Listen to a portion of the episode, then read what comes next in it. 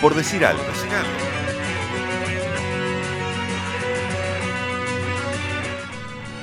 Seguimos en Por Decir Algo, estamos en vivo en Radio Mundo, son las 13 y 25. Y en la entrevista de hoy, de viernes, iniciamos un nuevo ciclo. Vamos a ir conociendo viernes a viernes nuevos deportes, deportes que tal vez no son, tan conocidos o son nuevos eh, en Uruguay. Y tal es el caso del goalball. Por eso, hoy recibimos a Manuel Franco y a Ernesto Matos, quienes Manuel es profesor y Ernesto es jugador de este deporte. ¿Cómo están? ¿Todo bien? Hola, ¿qué Muy tal? bien, Muy buenos muy días. Gracias por la invitación. Un placer. Muchas gracias. Este, bueno, esperemos este, informarle a la gente lo que es el, el goalball. Exacto, el goalball es, creo que su principal característica, el primer y único deporte creado específicamente para personas ciegas o con baja visión. Exacto. Eh, a diferencia de los demás deportes para personas con discapacidad, este deporte fue, como decís, específicamente, por eso no le llamamos deporte adaptado como a los demás. Esa es como la diferencia. Se inventó específicamente para esta, para esta discapacidad, por lo tanto tiene ciertos reglamentos que, que bueno, que solo aplican en, para, esta, para este tipo de personas. eh, ¿tenés claro dónde y cuándo se inventó? Mira, como casi todos los deportes que, que trabajan con la discapacidad se inventan después de la Segunda Guerra Mundial, que surge la necesidad desde el pilates, eh, el tema de amputados, los distintos deportes, la mayoría salen a partir de ahí. Eh, no estoy seguro cuándo fue que se incorporó al, como deporte paralímpico. Se incorporó en 1972, fue deporte de demostración y a partir del 76 ya forma parte del programa paralímpico en la disciplina masculina, digamos, en la rama masculina, y el del 84 también en la rama femenina. Ahí está. En Uruguay lo practican desde el 2016, que vino un proyecto que se llamó Proyecto Maximus, que financió el deporte. Luego, cuando se terminó esa financiación, se quedaron sin profe, se quedaron sin lugar donde entrenar. Y ahí un tiempito después es que resurgimos todo el asunto, ahora nosotros con la nueva directiva, digamos. Y para estamos- ustedes, los, los jugadores, ¿qué atractivo tiene eh, este deporte? ¿Por qué goalball y no tal vez otro deporte adaptado? Porque es un deporte para personas con discapacidad visual y lo pueden jugar este, eh, gente de baja visión, eh, gente ciega. Y, y aunque tengan baja visión, bueno, se tienen que vendar los ojos, eh, ponerse gafas. Y es exclusivamente para personas con discapacidad visual. En tu caso, Ernesto, tú sos ciego. Yo soy ciego total. Bien, estamos en este momento en la, en la pantalla de, de YouTube mostrando algunas imágenes de- del juego. Eh, hay una pelota, hay dos arcos, pero explícanos un poco más en qué consiste. Te describo brevemente. El- la cancha es del tamaño de una cancha de voleibol. Es 18 metros de largo por 9 metros de ancho. Bien, siempre es gimnasio cerrado es. Sí, sí, porque el, el- el tema auditivo es fundamental. Siempre tiene que haber máximo silencio. Bien. Nosotros a veces que, por ejemplo, que nos quedamos sin gimnasio, fuimos al parque, hicimos, pero ta, no, no, no se puede jugar verdaderamente. Claro. Entonces, bueno, eh, los 9 metros de fondo es todo arco y hay tres jugadores. Por equipo. este, por equipo. Eh, no es deporte de invasión de cancha, digamos, está unos en su cancha y el cuadro contrario del otro lado. Entonces dividimos la cancha en áreas de 3 metros. El primer área de 3 metros es desde el arco hasta los 3 metros y ahí marcamos las distintas, con cintas y cuerditas, las distintas, este, Zonas. las distintas zonas para, para que ellos se referencien y Eso puedan... para que se pueda palpar. Exacto, desde el tacto, ellos, como que las principales referencias que tenemos es la auditiva con los compañeros, de hablarse para saber dónde está el compañero y ahí se referencian ellos. El arco, ir a tocar el arco y después las líneas que se pegan en el piso, para, que es una un metro y medio, ellos ya se van. De hecho, tenemos una maqueta que les mostramos al principio, que ellos la tocan y ya más o menos se ubican de cómo es la cancha. Y a partir de ahí ellos se ubican y bueno, Después hay otra, otra marca a 6 metros que la pelota siempre tiene que picar antes de esa línea. O sea, la pelota no puede ir por el aire. Hacerle un deporte que la pelota tiene un cascabel es fundamental que, que vaya girando y haciendo ruido. Entonces ahí entran las distintas técnicas de tiro y se empieza a complejizar el juego porque, bueno, tenés los jugadores que llegan en dos piques y tenés la mayoría que la pelota llega arrastrándose y ahí, bueno, se empieza a complejizar. ¿Y hay, Ernesto, posiciones? ¿Hay alguien que juega de algo? Sí, se juega el pivot, que juega en el centro, y las alas, que juega uno de cada lado, derecha e izquierda. Bien. ¿Y hay a- algo así como golero que uno puede agarrarlo con la mano y otro no? No, los tres, los tres son goleros, los tres atajan, los tres tiran. Está, los tres son todos. Y, pero uno juega en el medio como pivot y no sale de esa área para que no se, para que no nos choquemos, porque si no el ala se puede chocar con el central. Entonces siempre tenemos una referencia a quién juega en cada lado. ¿Y qué características tiene el jugador del medio? ¿Qué habilidades particulares tiene que tener? ¿Tiene que ser mejor atajando, mejor tirando? ¿Qué, Y- qué parte y a veces sí. En general lo elegimos el que tiene mejor orientación, porque es el puesto que si bien tenés a tus dos compañeros a los lados que te ayudan a orientarte, es el puesto que es más fácil desorientarte, porque al estar contra el borde vos tenés la línea lateral, el arco y tu línea de uno y medio que te ubica. Entonces el del medio en general le cuesta un poquito más ubicarse, pero eso va según el jugador. Capaz que tenés un jugador que por más que te buena ubicación, tiene muy buen tiro de la derecha y capaz que te conviene ponerlo a la derecha. Eso capaz que estudias a tu rival. Por ejemplo, ahora que vamos a Argentina intentamos ver los partidos de ellos para estudiarlos, para ver... Es, tiene sus complejidades, no es poner 3 contra 3 y tirarse, a eso voy. Y hay juego asociativo, o sea, yo recibo la pelota, la puedo pasar a un compañero para que sea mi compañero que tira.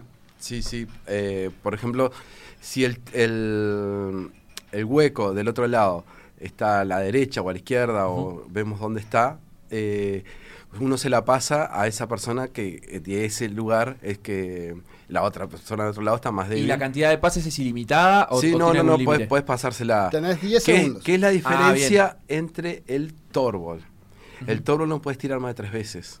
Claro. La cuarta eh, es penal.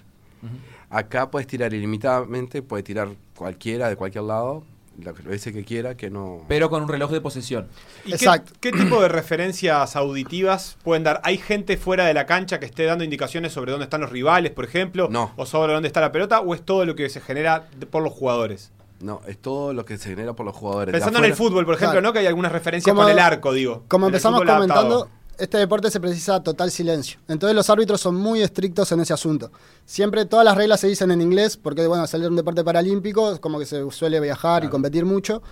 Entonces, el, cuando arranca el partido, eh, vos podés estar hablando con, tu- con tus compañeros. con- con- yo desde el banco, que tengo mi zona de banco que no la puedo abandonar, les puedo hacer algún comentario, pero ni bien el juez dice quiet, please, que es cada vez que va a sacar, digamos. O sea, la, la jugada transcurre hasta que sale la pelota o hay un gol, como, como en cualquier deporte. Se podría comparar ahí con el tenis, ¿no? Que, que se, se pide silencio como una, por una cuestión de concentración. Sí, Capaz que hay ruido cuando hay un punto, se puede festejar o aplaudir o lo que Por sea. pero- ejemplo, eh, hasta que el árbitro no pita, por ejemplo, si es gol, pita dos veces. Hasta que no pita, el- la tribuna, todos se tienen que quedar callados, porque los jugadores no saben, de hecho, hasta que no les indican. Claro. La vez pasada que fuimos a Buenos Aires nos pasó que las chicas hicimos un gol, gritaron desesperadas, y bueno, y esta vez nos hicieron una observación, pero en realidad Es penal. era, nos tendrían que haber cobrado un penal. No, que es obvio, todo, te sale la euforia. De Le pueden cobrar un penal a la hinchada. Sí, a la hinchada, al banco y a los jugadores. Es silencio total, es fundamental eso.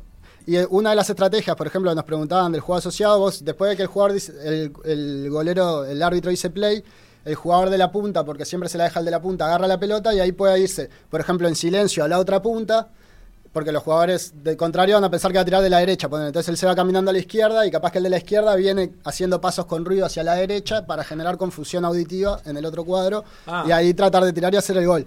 Bien. ¿Y el, ¿Y el juego es a cantidad de goles? ¿Es por tiempo? ¿Cómo se el distribuye juego eso? son dos tiempos de 12, que es como el básquetbol, se va cortando el cronómetro. Pero si hay diferencia de 10 goles, se termina el partido. Sea 10-0, Como a 10 20-10. eliminación. Sí, Sí. a 10, diferencia de 10, eliminación. Bien.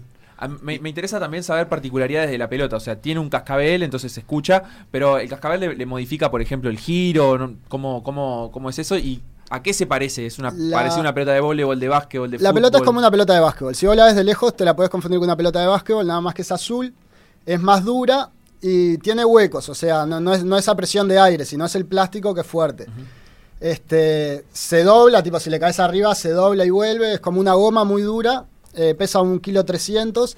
Y no, el cascabel no parece modificar el giro, o al menos ya estamos acostumbrados a esas pelotas, entonces ya... Hay técnicas que tú puedes eh, hacer que gire sobre su propio eje y que vaya al lado contrario en silencio. Y el otro lado está en pendiente del tiro y cuando, No lo cuando, pasó, Exacto. ¿Y p- podés darle como efecto con esos giros? Sí. Que haga como una comba, por ejemplo. Eh, sí, sí, sí, se le puede dar eh, eh, eso, que, que vaya en silencio o también que, que tiren comba o que pique. Y, y cuando vos atajás el, el impacto, ¿es, ¿es fuerte? ¿Alguna vez te llevas un golpe feo? Porque él dice que es una pelota dura, me imagino. Una pelota de básquet es una pelota Pega, que te golpea pega- por el aire. pega la cara y lastima. Ajá. Y Sí. te lastima. Pero eh, no y usan se- casco te- como los boleros no, de hockey no. ni nada. Se, se No, protege no. las manos con la, ca- eh, la cara con las manos. Con la mano se protege la cara y tenemos protector inguinal y de senos para, la- para las chicas. Y, por ejemplo, una, una anécdota te voy a decir, en una competencia que fuimos a Perú, eh, a mí me pegó la pelota y me pegó y me empezó a salir sangre. Entonces ¿En yo la agarré. cara? Sí, me empezó a salir sangre de la cara. Cuando yo me quise tocar, penal.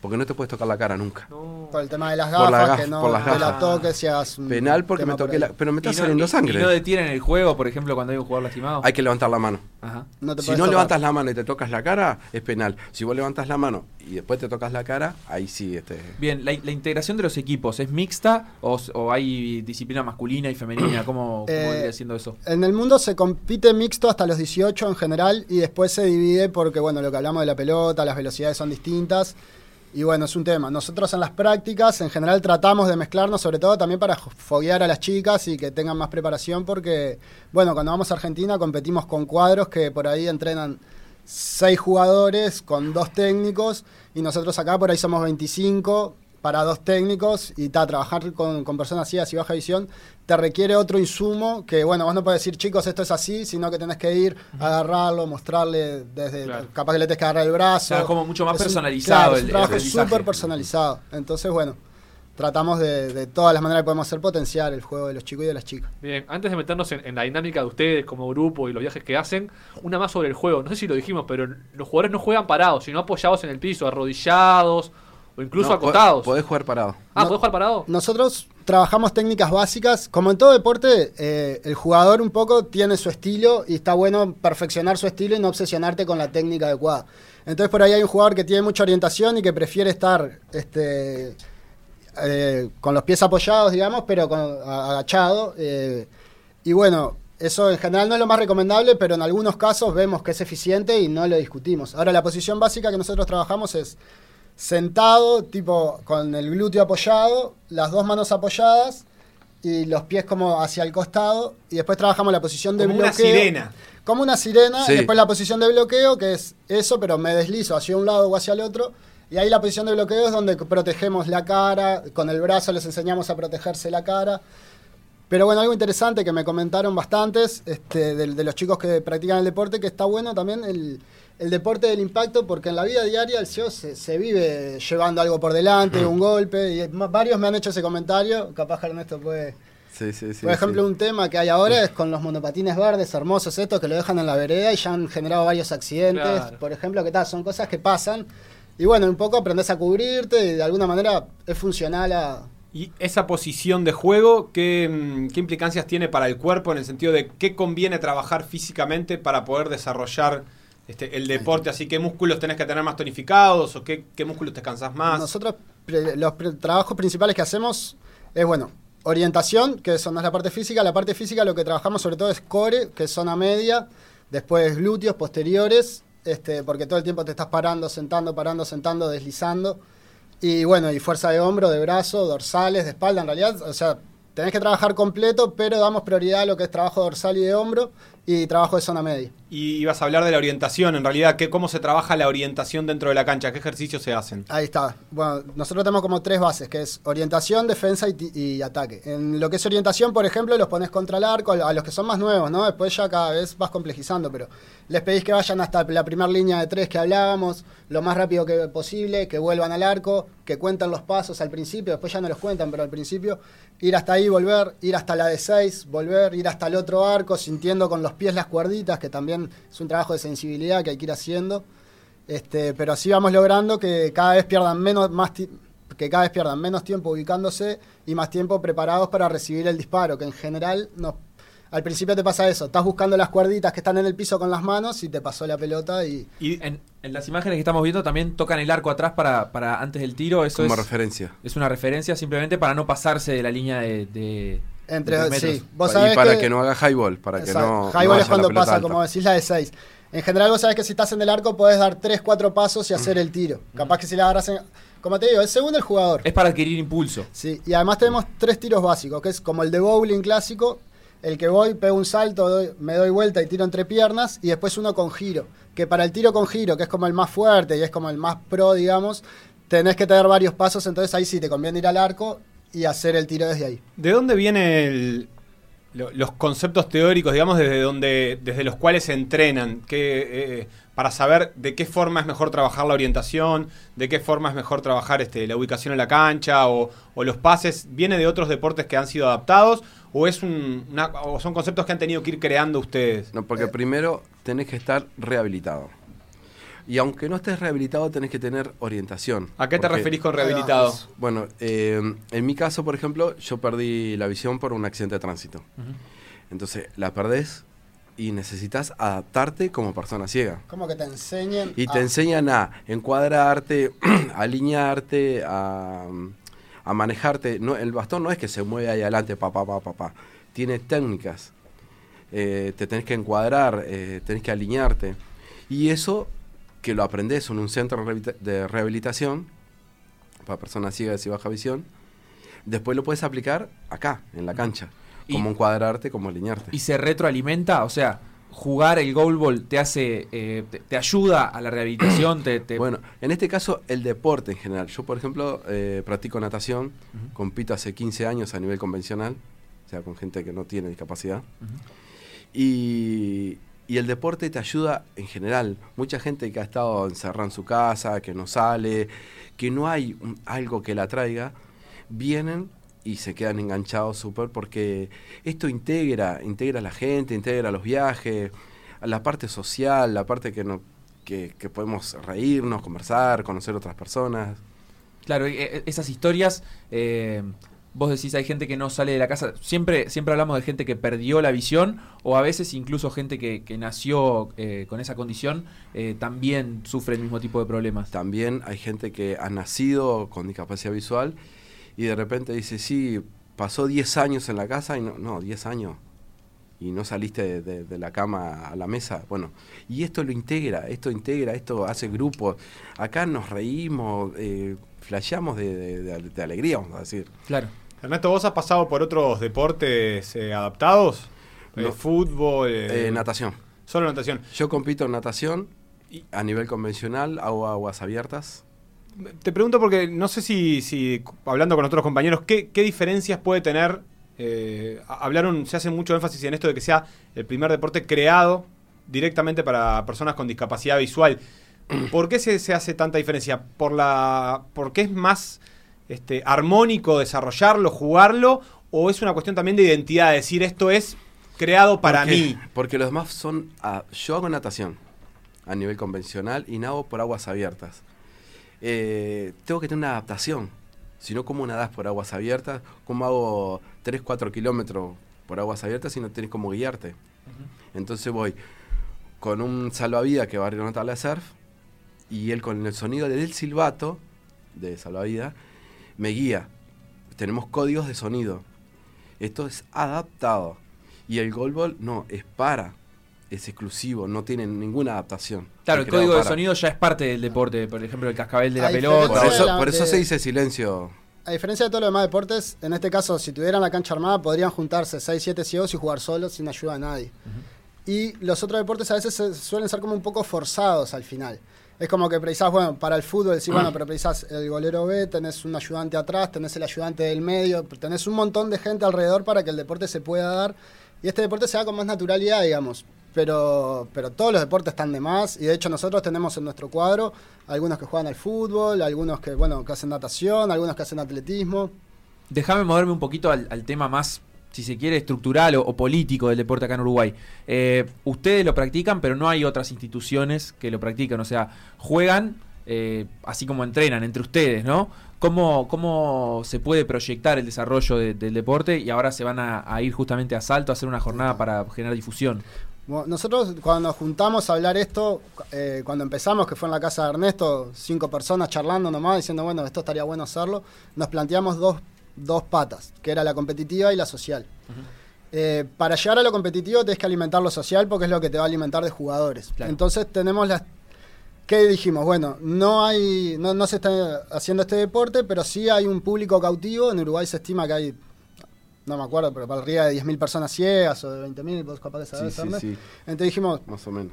bueno, estaría interesante salir a buscarlos y decirles, vos, vamos a movernos. Entonces, ¿qué hicimos? Para generar la liga, bueno, acá en Uruguay, lo que está, acá en Uruguay, acá en Montevideo lo que estamos haciendo, por ejemplo, este año fuimos ya a- al Instituto Universitario ACJ, a las clases de educación física adaptada que ellos dan a los alumnos y les damos talleres de golbol, vamos con los jugadores ciegos y ellos bueno, ellos mismos son los que, los que incentivan y los que al final realmente enriquecen el asunto. Fuimos a la UTU de deporte que hacen el bachillerato los chicos ahí en General Flores, les hicimos el taller. Eso por un lado como para ir este, generando profes, ¿no? Y generar la curiosidad. Después otra pata que tenemos es ir al interior. En este caso vamos a ir a Salto, pero tenemos Paysandú, Mercedes, Maldonado, varios lugares que vamos a ir este año. La idea ya es arreglar con las asociaciones de ciegos del lugar, que ellos hablen con profes de educación física que puedan estar interesados, y ir a hacer un taller, eh, enseñarles, mostrarles, hacer una demostración y bueno, en caso de que queden jugadores interesados, que queden profes interesados, ver de facilitarles algún material, que por suerte nosotros contamos con varias pelotas, con varios materiales, este, nunca para tirar para el techo, pero bueno, si alguien está realmente Es high interesado... goal además, si no. Como Exacto, aprendí, aprendí. exactamente. Eh, hay, hay algo que le faltó acá al profe, que los profes que tenemos actualmente están honorarios. No hay un sueldo para ellos, no sale un sueldo del Estado, no sale un sueldo de nosotros, porque muchos de nosotros, bueno, cobramos una pensión, eh, no tenemos un ingreso tal como para pagar un, un sueldo a un profe y no- estamos tratando de, de llegar a eso. Claro, lo que pasa es que el deporte no está por ahora enmarcado dentro de una federación, que sería el Comité Paralímpico, la, la- la Ah. federación o la institución que debería abarcarlo. Sin embargo, el Comité Paralímpico viene saliendo recién de, de intervención, de un momento, te El diría que de vacío de autoridades. Está complicado, se ha contactado con nosotros, nos han facilitado algún material, pero claro, nosotros, este año está Lima ahora que es clasificatorio para los Paralímpicos de Tokio 2020. Y ellos están con eso y nosotros no estamos metidos ahí, en- ni en Lima ni en Tokio, porque no llegamos por el tema de clasificación. Entonces, de alguna manera, para el comité, hasta que no pase Tokio, no existimos.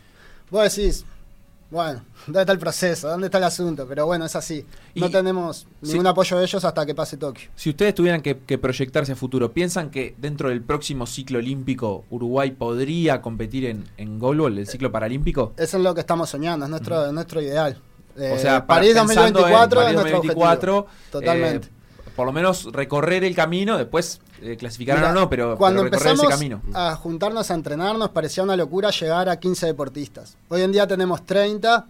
Cuando empezamos a competir, cuando empezamos a juntarnos nos parecía una locura tener competencia. Hoy en día estamos en el Metropolitano Argentino con un cuadro de hombres y de mujeres representándonos, que lo han hecho bien. Llevamos tres fechas, de las cuales los chicos ganaron dos y perdieron una con un partido reajustado. Y bueno, las chicas perdieron dos y ganaron uno, pero pero bueno, hicimos unos partidazos, hemos pasado muy bien, entonces da para soñar, da para soñar porque porque está, salvo plata conseguís todo. Como que, claro, salvo plata conseguís todo, eso es una realidad y está muy bueno y te alimenta de alguna manera. Y como dice Ernesto, no se ha conseguido plata ni para mí ni para los otros profes, pero creemos que estamos generando un nicho. Y a ver, no, no es que, ay, qué buenos que somos, trabajamos gratis. No, nos gustaría en algún momento que esto sea un nicho, que el poder conseguir un sueldo, pero. Y sobre todo también para darle mayor respaldo al, al trabajo, porque si no es como. Yo, como le digo a uno de los profes que me ayudan, que, que no se vaya porque tiene otro trabajo o lo que fuera. Entonces. Sí, sí, estaría bueno ah, poder convertirlo en la forma de vida. Exacto. Sí. Para profesionalizarlo más también. ¿Cómo Porque- es el, el tema de ese tema de profesionalización, infraestructura? En otros países estabas hablando ahora de Argentina, pero en la región, digamos, ¿qué, qué ejemplos hay para que siga Uruguay, que Eh, caminos que estén al alcance? Tenés digamos? Brasil, Chile, Argentina para mirar. Paraguay está a nuestra altura. ¿Qué tienen de e- esos países de, de relevante o de cosas a seguir? tiene un campeonato fuerte interno y tiene varios años compitiendo, saliendo a competir y en- con jugadores que, que se dedican a eso tres, cuatro veces por semana. No, no, no, no es que se ganen la vida de eso, pero que tienen ciertas facilidades que se les dan y tienen... Y después Brasil está... Acá en Uruguay es como, estamos a 10 años luz de Argentina, Argentina a 10 años luz de Brasil y Brasil a 10 años luz de Europa. Ese es como el recorrido más o menos para... Europa, Europa, por ejemplo, tenemos eh, compañeros que estuvieron acá y que ahora, por ejemplo, están en Italia. En Italia ellos le pagan un sueldo para que vayan a entrenar. Les pagan un sueldo a ellos, bueno, y a los profesores y a todo lo demás. Tienen cancha propia. Es, bueno, es otro nivel, es Europa, Claro. digamos. Pero bueno, si nos quedamos en, ah, Europa es así, nosotros no, bueno, eh, hay que empezar, como dijo acá Manuel, este, a, a- a iniciar esto, a hacer el nicho de todo para, para poder este, La- llegar. La mira está puesta en los Paralímpicos de Francia, pero sabiendo que tenemos un camino larguísimo por recorrer. Ustedes entrenan en el Club Colón, acá en el barrio Brazo Oriental. Exactamente, cuando comenzamos, como le decía, esa reunión en la casa de Ernesto, eh, una de las cosas que surgió, bueno, ¿dónde vamos a entrenar? Enfrente está el Club Colón, que Ernesto tiene muy buena relación, y ellos los primeros sábados con toda la buena onda nos lo cedieron. Y después, por un tema que ellos ganaron el presupuesto participativo, pasaron como a estar, digamos, obligados con el comunal a retribuir de alguna manera. Y bueno, ahí fue que logramos como afirmar ese lugar como nuestro. Bien. Y ahí contamos con duchas, gradas, cancha espectacular. En ese sentido estamos muy bien. Y cuando van a Argentina, eh, ¿van a representar al Club Colón o van a representar a Uruguay? Bueno, ese es un tema, porque como te digo, al Comité Paralímpico estar medio trancado de alguna manera, este, nosotros sí tenemos la representación de la misma que tenía el Proyecto Máximo, digamos que tenemos los uniformes de la selección y viajan como la selección. Sin embargo, no es nada oficial que yo te pueda decir, vino tal persona del gobierno y Claro. nos dio esto. Ahora, sí ellos saben que somos los únicos que estamos, el Comité Paralímpico nos da el apoyo dentro de lo que puede, saben que estamos en la inscripción y en el campeonato de allá estamos inscritos como UNCU, que es la Unión Nacional de Ciegos, Uruguay. Claro. Este, ¿Y cada cuánto van a Argentina? Aproximadamente cada dos meses y jugamos tres fechas cada vez que vamos. Ahí va. Este, Porque si no tendríamos que ir todos los meses. Claro. Y, y no tenemos, eh, o sea, los costos de pasajes este, no- Sí. nos cuesta conseguirlos. No, no, no es fácil. porque Claro. tenemos que solventarlo nosotros. Si hay algún in- interesado o alguien que, que quiera sumarse, conocer más sobre goalball, ¿qué, qué le recomendás, Manuel? Bueno, primero que nada que se arrime al Club Colón los sábados entre las 14 y las 16, que estamos ahí dispuestos a informar de lo que sea, si quieren dar una mano o lo que sea, arrimarse ahí, si no podemos dar el teléfono de Ernesto por cualquier consulta. Ernesto. Bueno, mi, mi No teléfono. le gustó mucho, me parece, la el teléfono. mi, mi teléfono. de Ya mi- quedado, ya habíamos No, no, no, no, 0900. sí. Mi- mi Ya estaba te- hablado, ya estaba No, hablado. Sí, sí. Mi teléfono de soltero es. es- El que no suena nunca, decís vos. tele- mi teléfono es 097 197 752. Perfecto. Llame ya. Y si no, se contactan con PDA y nosotros lo po- podemos hacer el, el contacto, ¿verdad? Desde sin luego. duda, sin duda. No, pero lo mejor es llamarme a mí. Y, Claro, es el teléfono. y a- y Loco, hablar- está tirando el ya teléfono está, del hablar soltero y le querés poner un directamente. intermediario. O si no, a no ser este sábado, que nos vamos para Salto, después los demás sábados estamos de- de 2 de la tarde a 4 y media en el Club Colón. Seguro. Bueno. Y ahí en el Club Colón preguntan, eh, Ernesto Matos, vivo enfrente. Soy el único que no llega tarde. Eh, los profes tampoco. porque todo esto empezó en el Club Colón, porque me decían, que yo estuve en Canal 12 y en Canal 10, por el asunto de la natación. Y, y bueno, dijeron, ¿y algún otro deporte hagan los ciegos? Y yo dije que hacíamos este deporte de pelota. Y me ofrecieron así, de, de voluntariamente, el club. Y bueno, así arrancamos.